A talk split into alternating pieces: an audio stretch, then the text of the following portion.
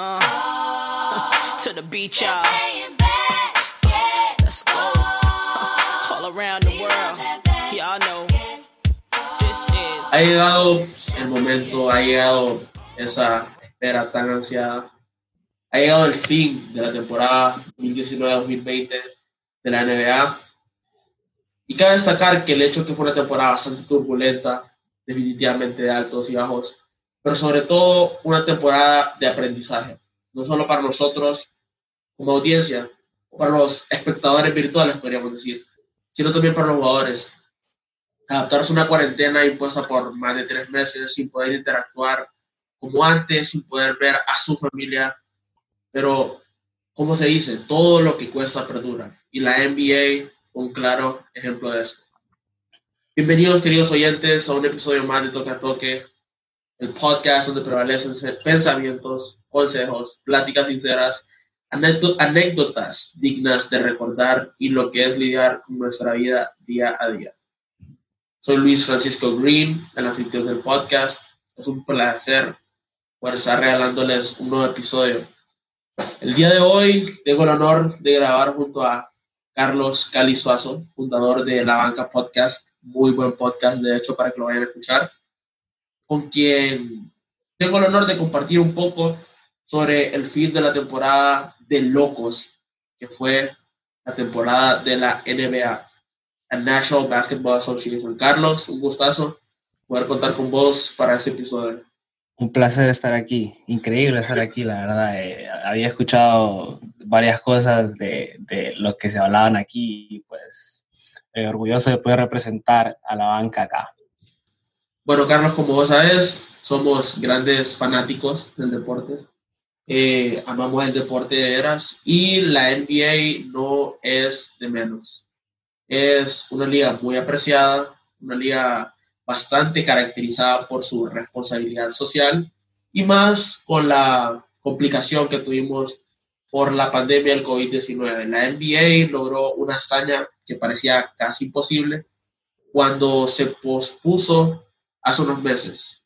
Bueno, los Lakers ganaron el campeonato de la NBA del 2020 en la burbuja, que culminó un periodo de 172 partidos jugados de una forma aislada. O sea, lo, notable, lo notable es la forma en la que ejecutaron todo el plan, sí. para mí.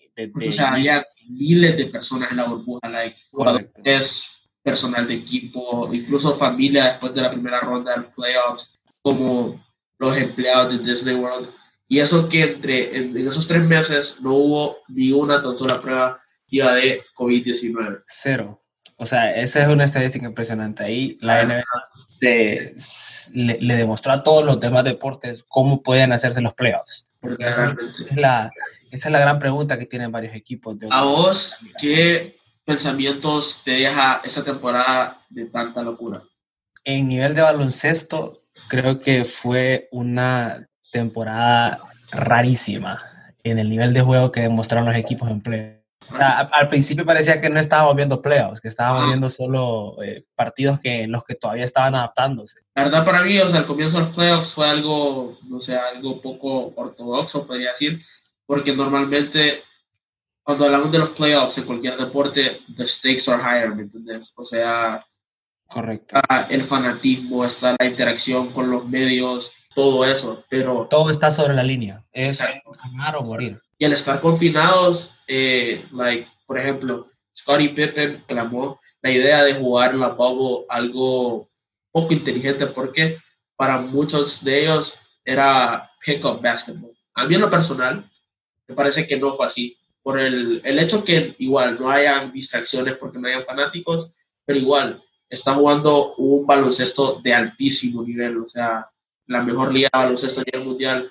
Y Son los mejores jugadores del mundo. Pero se trató como un pick-up game y eso fue lo que dijo eh, Scottie Pippen, como vos decías. Lo, y, y, yo creo que me, me, gustó esa observación que él hace porque al final yo lo tomé así, que en básquetbol fue más sencillo ganar.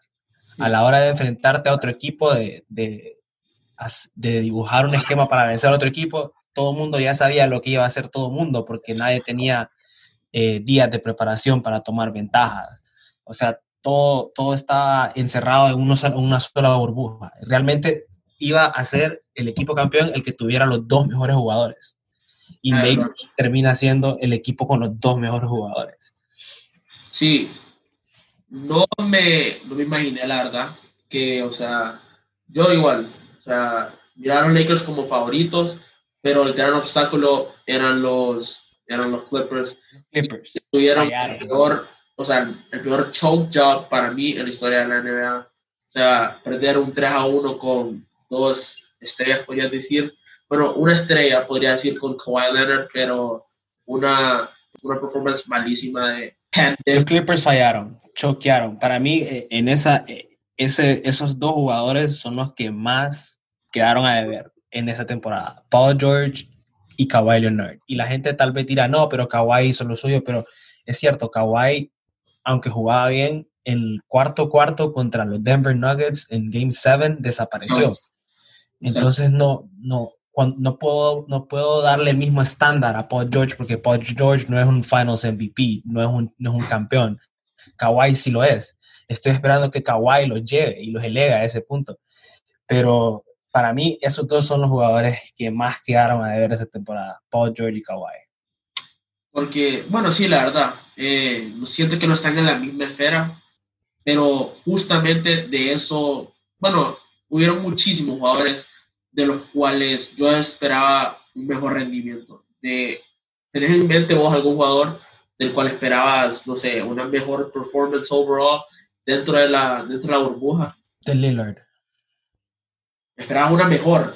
Esperaba algo mejor de Lillard. Esperaba que Lillard pudiera elevar a Portland para poder eh, darle una serie a los Lakers, porque los, los Blazers no tienen un mal equipo alrededor.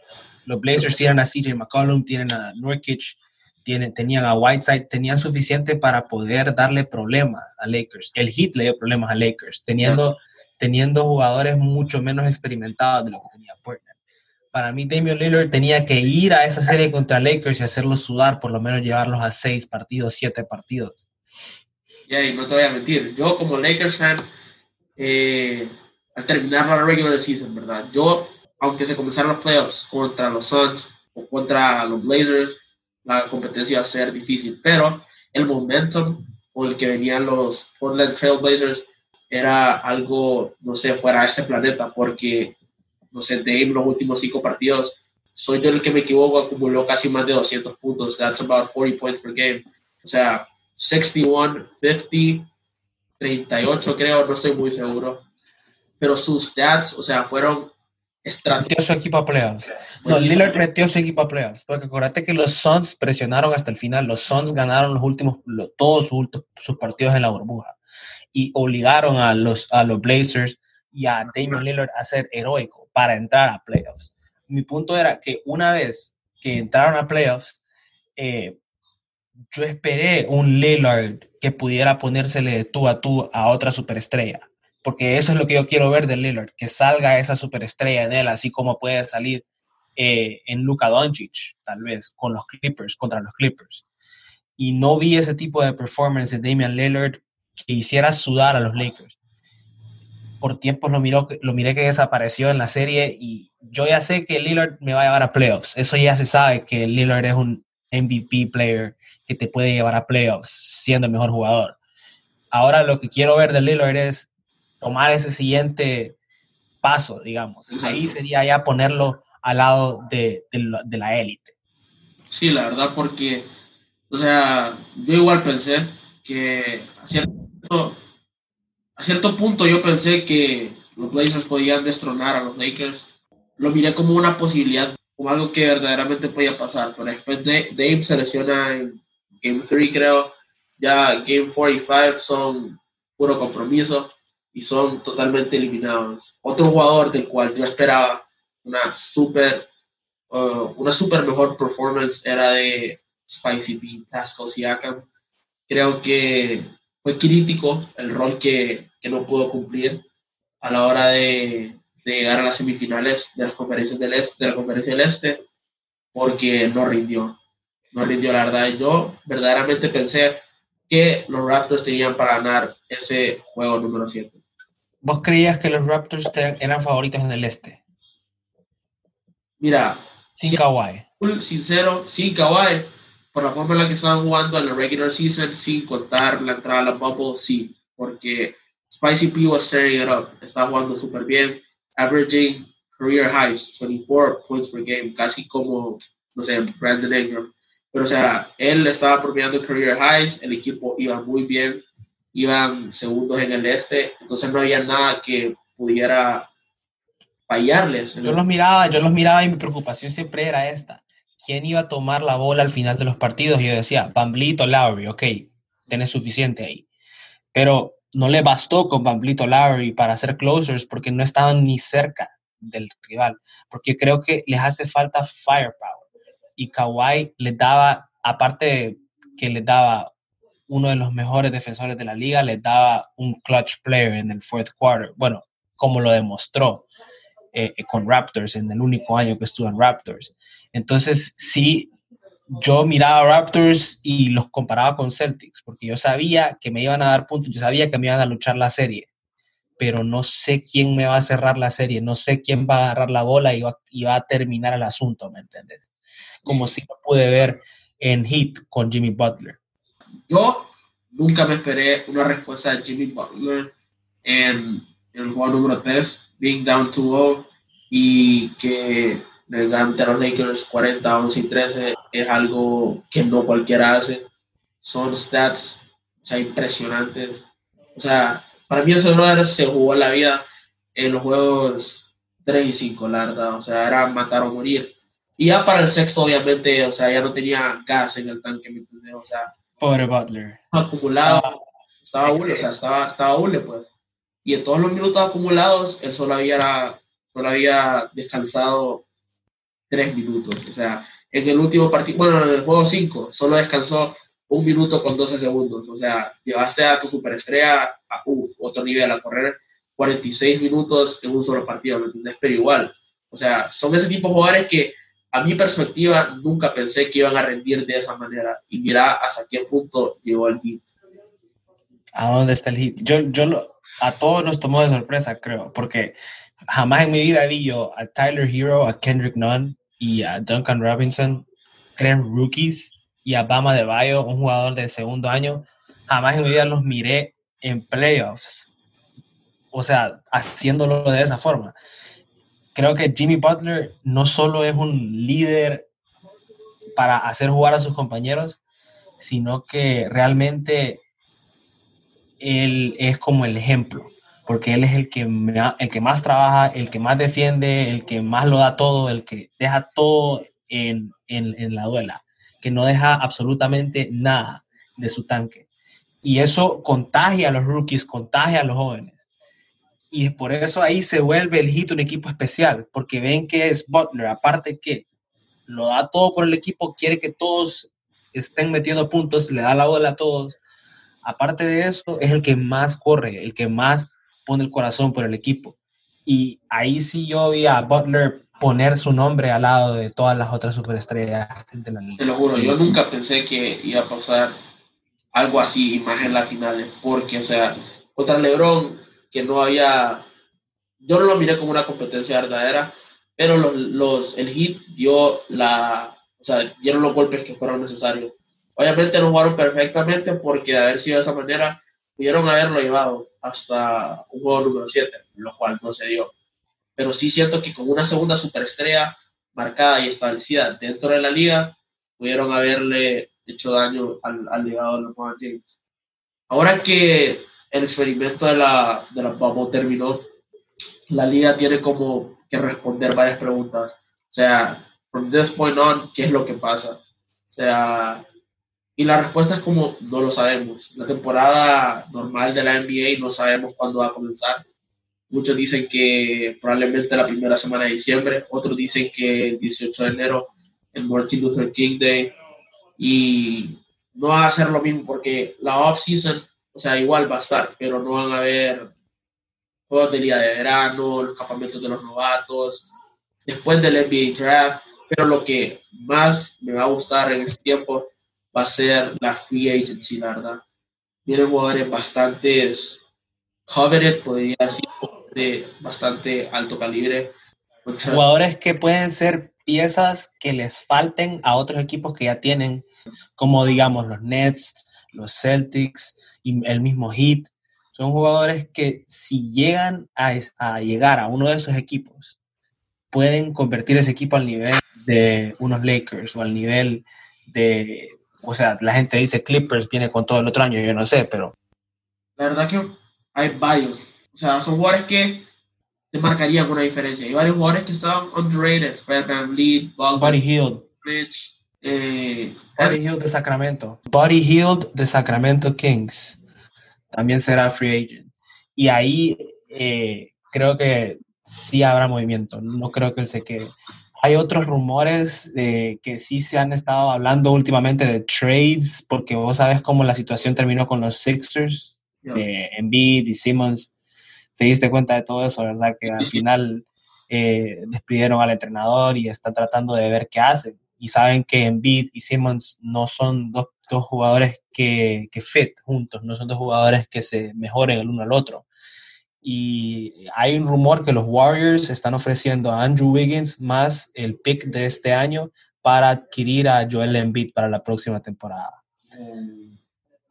Eso escuché de ESPN, de, de, de, reportajes de ESPN, de Fox, o sea, pero no se ha hablado tanto, no es algo que ha salido así como en todas las noticias. Es algo que se está hablando todavía por abajo, no sé si realmente tiene credibilidad, pero sí tienen base. El hecho de que los Sixers están buscando algo nuevo y de que los Warriors están mucho más que felices con trade a Andrew Wiggins y, y a ese first pick que tienen para este año. Ahora sería un movimiento para mí bastante inteligente porque no tienen poder en el center y sí necesitan un jugador de bastante jerarquía como lo, lo es Big Larda y un que ha experimentado y para mí es un calibre. Creo que sería un equipo peligrosísimo.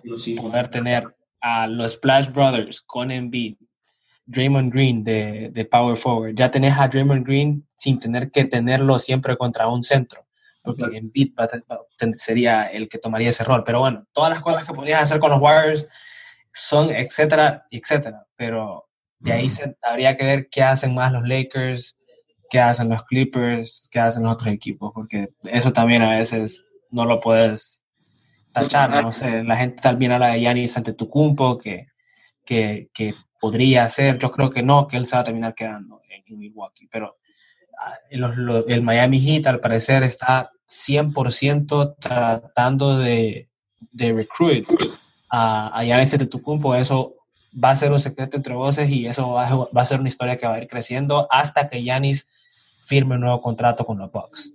Mientras Yanis no firme un nuevo contrato con los Bucks, esa historia del hit que anda por abajo tratando de agarrarlo, esa, esa historia se va a escuchar bastante. Para vos, ¿qué jugador fue la mayor revelación dentro de la bubble? Mira, yo creo que para mí el jugador que más me impresionó fue Jamal Murray fue Jamal Murray de, los Denver Nuggets, porque yo sabía de su talento y, siempre se ha visto que su talento es de ser un jugador que average más de 25 puntos cada noche. Y esta temporada, esta, en esta bubble, él se convirtió en el mejor jugador de los Nuggets. Antes que Jokic, era el jugador más determinante, el jugador que tomaba los tiros más difíciles, el jugador que defendía a, los jugadores más ágiles y rápidos del rival, del equipo rival. Entonces yo dije, ok, Jamal Murray es el líder de este equipo ahora. Por eso me sorprendió más que todo, pero también Tyler Hero, yo quedé con una imagen de él diferente ahora. Yo creo que va a ser una estrella, tiene todo para ser una estrella. Kendrick Nunn y Tyler Hero van a tener que hacer algo con uno de los dos, porque no creo que puedan seguir con los dos juntos y darle suficiente tiempo. Son muy buenos ambos.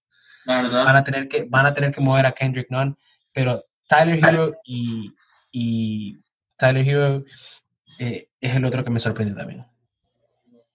La verdad es que, bueno, sí, Jamal Murray, para que eh, Luka Doncic volvió a, a, a, demostrar su hegemonía como, no sé, como jugador talentosísimo, jugador espectacular. Lamentablemente no tiene como, yo considero por es una muy buen jugador, pero no una superestrella, ¿me entiendes? Una segunda superestrella que lo lleve más allá. Pero sí, Eh, el que me sorprendió fue Duncan Robinson. sí. Siete triples en juego de finales. Siendo un rookie, bro, that's not easy. No es para nada fácil. Y entrar con aquella mentalidad de, o sea, él entró con una killer mentality en ese Game 5, O sea, dropping 28 puntos, siendo un rookie. O sea, para mí, killer. Eh, Steph y Clay, en palabras de mi querido amigo Santiago Lara, él es el mejor tirador de la liga. O sea, para mí, él es el tercer mejor tirador de la liga. Okay. A mí, en lo personal. Porque, o sea, he's lights out a good shooter. No sé si le podría dar, no sé, es un JJ Redick muchísimo mejor que te va a trabajar súper bien bajo presión, para mí, la verdad. Algo, algo que te voy a decir, que, que sí es cierto. Duncan Robinson tuvo un partido así como los que tuvo Clay Thompson Game 6 con los Warriors en Finals y en Conference Finals, que son actuaciones legendarias de 11 triples, de 10 triples. O sea, partidos de... Clay tiene el récord, de Clay Thompson tiene el récord de más triples en un partido de playoffs con 11. Duncan Robinson hizo 7 en un partido de finales. O sea, no, ponete a pensar, no es fácil hacer eso a ese nivel. Ray Allen hizo, creo que 10, algo así. O sea, Duncan Robinson tiene full capacidad para convertirse en un sharpshooter. No sé si como Clay, porque Clay es un jugador elite defensivamente también y, difícil de parar cuando va al aro. Pero si Duncan Robinson logra conseguir un par de, de, moves que sean de él propias para conseguir tiros, siempre se va a convertir en un jugador que te va a tirar más de seis triples y encestar cuatro o cinco. Bueno, de tantos thrilling moments para ya ir cerrando, si vos tuvieras que escoger el momento más memorable, ya sea positivo o negativo, ¿cuál sería de tu labor eh, uf, mira, habría, habría que, tendría que decir dos momentos. Uno, cuando Anthony Davis eh, mete ese triple contra los Nuggets, el buzzer beater, tal vez por todo lo, la película que significa estar usando las, las camisas, las jerseys de Kobe, después cuando, cuando la mete se da vuelta y grita Kobe, y después todo el mundo celebra en nombre de Kobe. Creo que eso es algo legendario, pues es un momento en el que vamos a estar hablando siempre. De ahí diría, aparte de eso, sería también cuando Jimmy Butler mete ese, gana ese Game 6, perdón, obliga a ese Game 6, ese momento cuando el Heat gana ese partido, que realmente yo lo miraba imposible, porque todo el mundo lesionado, no tenían a su mejor point guard, Adebayo estaba al, al 80%, al 70%, y los Lakers con todo no pudieron, no pudieron, obligaron a los Lakers a jugar seis partidos. Ese momento también es memorable para mí, para la carrera de Jimmy Butler, se va a recordar como una de esas actuaciones, así como las que tuvo Allen Iverson contra los Lakers de Kobe y Chuck, algo así. Yo me quedo, bueno, mis dos momentos memorables, eh, me quedo con tu jugador, el cual esperabas más, esa racha de juegos de David Lillard, dropping más de 40 puntos, esa, o sea, unparalleled dominance que él demostró, eh, de forma que llevó a los, a los Blazers a los playoffs. Pero para mí, el, o sea, el mejor momento fue el buzzer beater de Luca. O sea, aún sigue en mi cabeza redundando el double bang de Mike Breed, o sea, la forma en cual él clavó el tiro estando al borde de estar 3 a, 3 a 1 abajo y un jugador de segundo año te viene a hacer eso. Y eso es algo, o sea, espectacular, algo que no esperaría de un jugador de segundo año. Esta, esta bubble ha sido del sueño, la verdad, para muchos fanáticos de la NBA. Eh, fue un momento que muchos esperamos, incluyéndome, incluyéndote a vos. Yo nunca pensé que iba a volver a ver el básquet como, no sé, hasta octubre de este año, pero para allá estas instancias ya estaba terminando. Pero se nos dio, se nos otorgó la dicha de poder volver a, a presenciar el mejor baloncesto del mundo. No, it didn't disappoint. O sea, para mí fue una temporada bastante... Fue rara, fue una temporada rara. tuvo, sus, cosas así como, no solo que, que el COVID llega en medio de, la temporada, sino que el hecho que también pasó lo de la tragedia de Kobe Bryant, eso la temporada ya la empezó a pintar un poco de negro, ¿me entiendes? Ya, ya los equipos estaban con un poco más de, de, luto tal vez jugándola. Se, notaba a veces que, que habían jugadores estrellas que, que, se sentían que esa muerte de Kobe tal vez era suficiente como para decir eh, que, que, la liga no debería continuar y anularla en honor a Kobe. O sea, se habló hasta ese, ese tipo de narrativa. Y se, se, complicó tanto la cosa en, algunas, en, algunas, en algunos puntos que hasta nos preguntábamos si íbamos a ver baloncesto. Al final terminamos viendo y lo único que nos queda es darle gracias a Disney, pues. Miguel, nada de esto eh, pudiese haber sido posible. Ali, te agradezco, la verdad. Nuevamente me siento muy agradecido haber contado con tu presencia para este episodio. Muchísimas gracias. Ali, algunas palabras de despedida para nuestros fieles oyentes, los que puedan escuchar este episodio. Eh, bueno, gracias por la invitación, un honor estar aquí y a todos los que están sintonizando, vayan a follow La Banca eh, Podcast, La Banca Podcast, y ahí podrán ver más sobre nosotros. Muchas gracias. Con estas palabras concluimos el episodio de hoy. Cali, nuevamente, un placer haber grabado con vos, un placer y un honor. A ustedes, fieles oyentes, esto fue Toca Toque. Recuerden, follow a la banca podcast. Hasta la próxima.